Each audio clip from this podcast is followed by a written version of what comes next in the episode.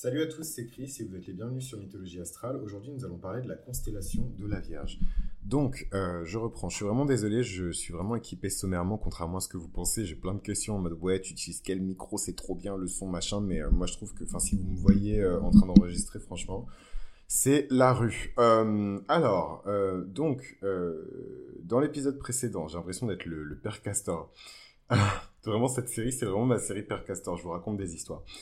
Euh, donc dans l'épisode précédent, on a parlé de la constellation euh, du lion hein, et du rapport que le lion entretenait avec la figure d'Hercule hein, dans la mythologie gréco-romaine.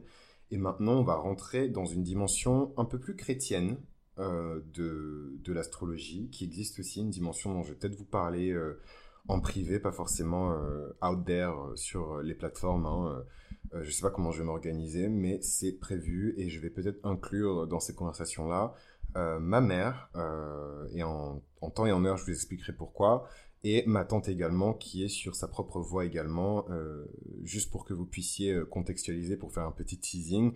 ma mère est chrétienne évangéliste et ma tante est chrétienne catholique. Et on a grandi dans un foyer qui est traditionnellement catholique.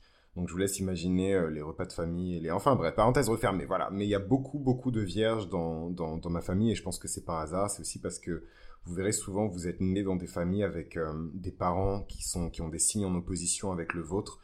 Euh, ou des signes qui sont vraiment pas compatibles avec le vôtre, et c'est parce que vos parents ont des leçons très importantes dans cette vie à vous apprendre. Euh, et moi, c'est la leçon du service et de la Vierge. C'est super. Alors, nous sommes dans le signe austère et j'aime bien vanner les Vierges. Au final, j'ai appris à les aimer, les, les, Vierges. Enfin bref. Donc, la constellation de la Vierge.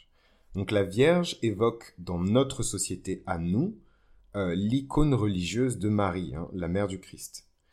Avant que cette image collective ne s'installe dans nos esprits, euh, Virgo était à l'origine la déesse grecque Déméter, dont voici le mythe. Déméter est une sœur de Zeus. Elle est la déesse de la vie végétale sur Terre. Elle, est, elle était fécondité et fertilité des sols, les paysans la vénéraient pour les récoltes. Le cycle des saisons, avec ses effets sur la végétation, avait une explication mythique pour tous les agriculteurs du monde. Déméter avait une fille unique, Perséphone, et celle-ci a été conçue sans participation masculine, donc ça c'est quelque chose d'exceptionnel chez les dieux. Hein. Donc ça veut dire qu'elle était d'une pureté mais sans, sans, sans égard, sans égal. Et Déméter et Perséphone ne vivaient d'ailleurs entourés que de femmes. Donc là on est vraiment dans une énergie qui est sacrée et féminine. Voilà. Euh, et vous allez comprendre plus tard les peurs de Perséphone par rapport à son ascendant. C'est pour ça que j'ai commencé cet épisode-là en vous parlant des parents, c'est extrêmement important. Perséphone ignore jusqu'à l'existence même du principe masculin. Continuez d'écouter. Hein.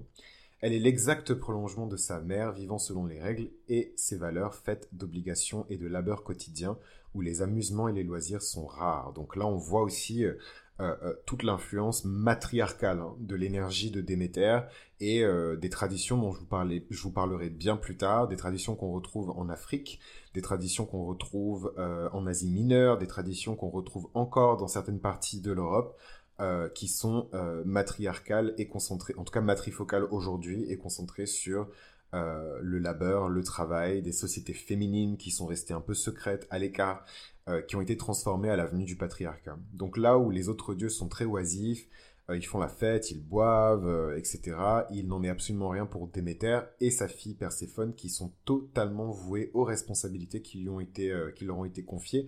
Et ce sont des responsabilités qui sont très liées à l'humanité. Déméter représente les énergies de la terre et de l'agriculture et, d'une certaine manière de la moisson, puisqu'elle est la fille de, du titan de, de, la moisson. Hein. Saturne, Déméter est de la même euh, génération euh, que, Zeus. Hein. C'est la sœur de Zeus.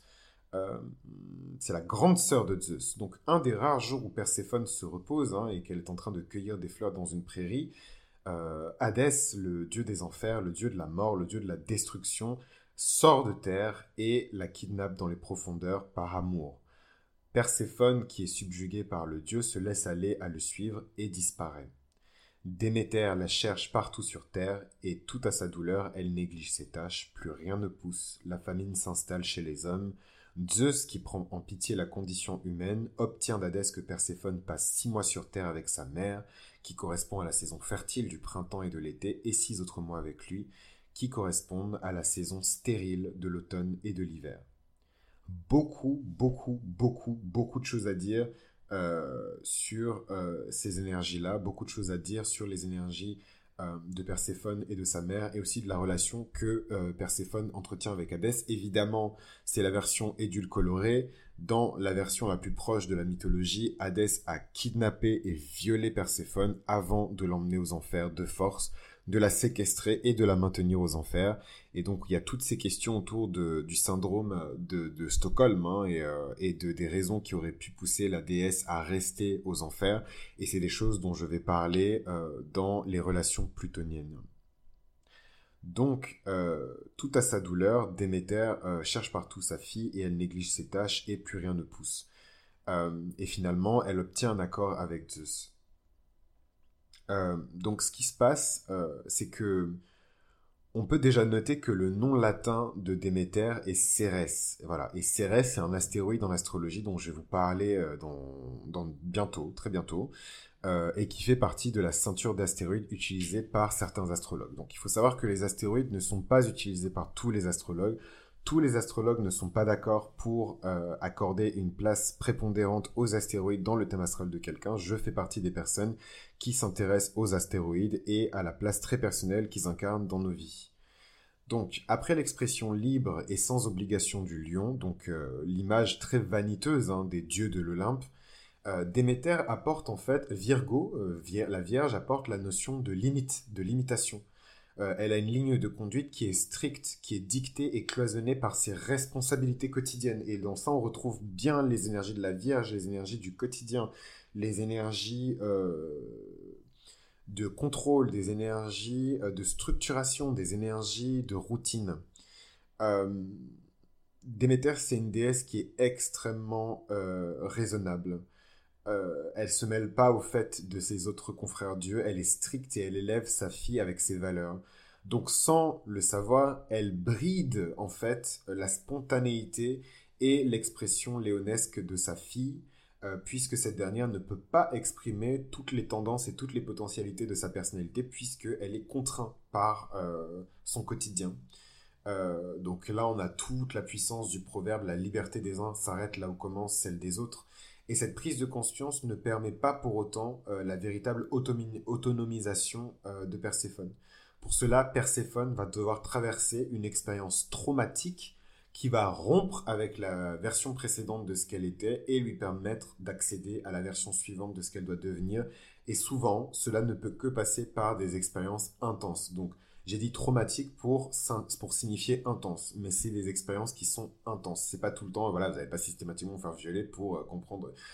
Mais euh, c'est des expériences qui sont intenses. Donc pour cela, Perséphone doit définir ses propres limites et se fixer euh, ses propres règles de vie.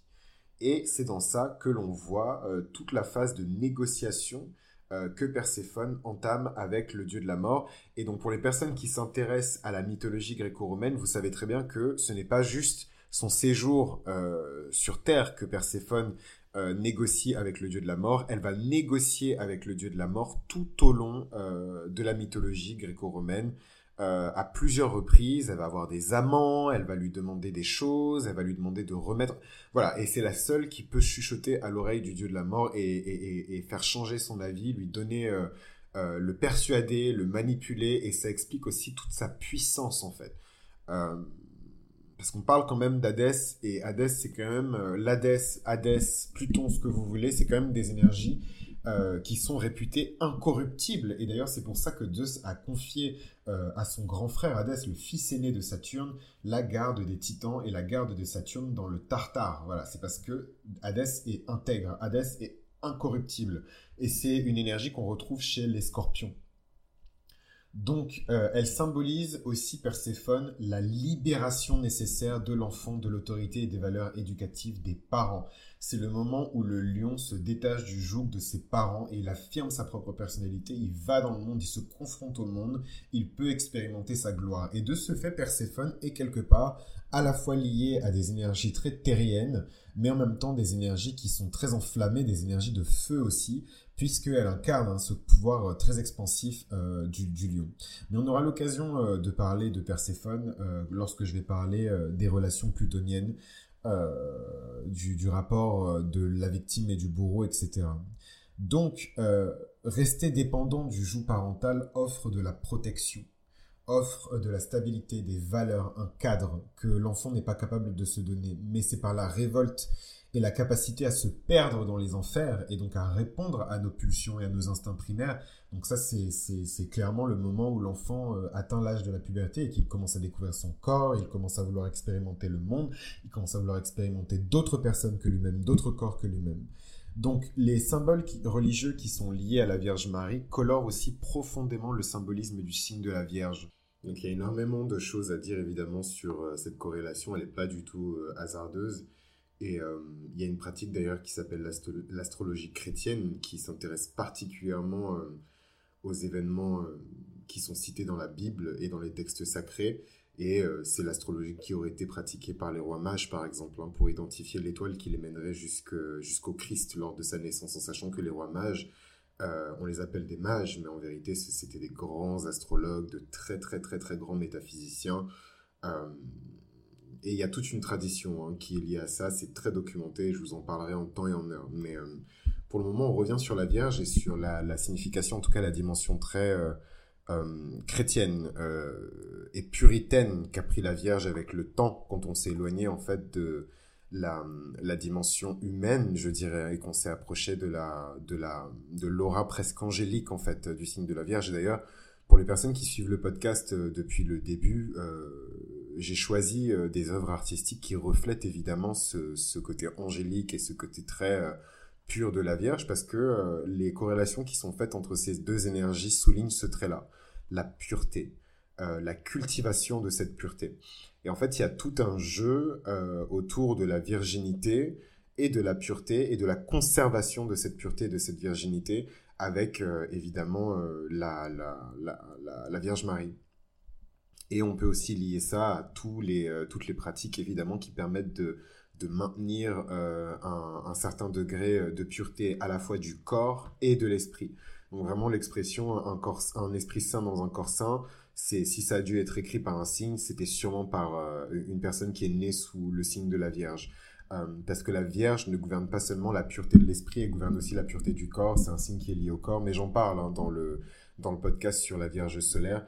En tout cas, euh, en suivant ce principe qui guide toute sa vie, la Vierge qui se veut vertueuse est prompte à trier et condamner et donc juger ce qui est bien ou ce qui est mauvais sa vie peut être bourrée d'interdits et de tabous de ce fait. Donc souvent, euh, ça c'est vraiment la dimension euh, des vierges qui déplaît euh, le plus. Hein. C'est le côté très conservateur de la vierge. Donc j'utilise le mot conservateur, c'est un peu fort et peut-être que ça va plus au taureau qu'à la vierge. Et ne, soyez pas surpris parce que les deux c'est des signes de terre et dans la dimension conservatrice, on peut également ajouter le capricorne. Hein. C'est un signe qui est extrêmement conservateur également, qui est très attaché à ce qui est ancien, à la tradition, aux coutumes. Et euh, la Vierge, c'est un peu pareil, mais dans une autre euh, dimension. Euh, les interdits et les tabous que les vierges s'imposent, en tout cas que, l'énergie de la Vierge impose, sont souvent liés à la sexualité. Et c'est là que, rentre à nouveau Pluton dans la sauce, hein, dans la danse, puisque Pluton ici incarne les forces instinctives et primaires et sexuelles de la Vierge qui finissent toujours par émerger à la surface. Et là, on a vraiment cette dualité euh, de la Vierge sage et de la Vierge folle qui s'abandonne euh, à ses pulsions les plus primitives. Euh, donc, ce qui est vraiment intéressant dans cette première tranche, donc cette toute première partie du zodiaque qui se concentre sur le bélier et sur la Vierge, on a ici un processus qui est hyper séparatif et individualisant. L'idée ici, c'est de, de, faire naître l'âme, de donner euh, vie, chair, corps, esprit, personnalité en fait à cette âme pour ensuite qu'elle puisse se déployer dans le monde euh, bah, extérieur, hein, dans le monde public, ce qu'on appelle la partie publique en fait du, thème astral de quelqu'un. Et là, on rentre vraiment dans euh, l'énergie du septième signe qui est celui de la balance, où on commence réellement à parler des autres. Donc, euh, on verra comment, dans cette deuxième partie, les origines mythologiques des constellations zodiacales orientent la signification astrologique des signes dans un processus de relation et de réunification des énergies. Donc, on se donne rendez-vous pour le prochain épisode où on va parler de la constellation de la balance.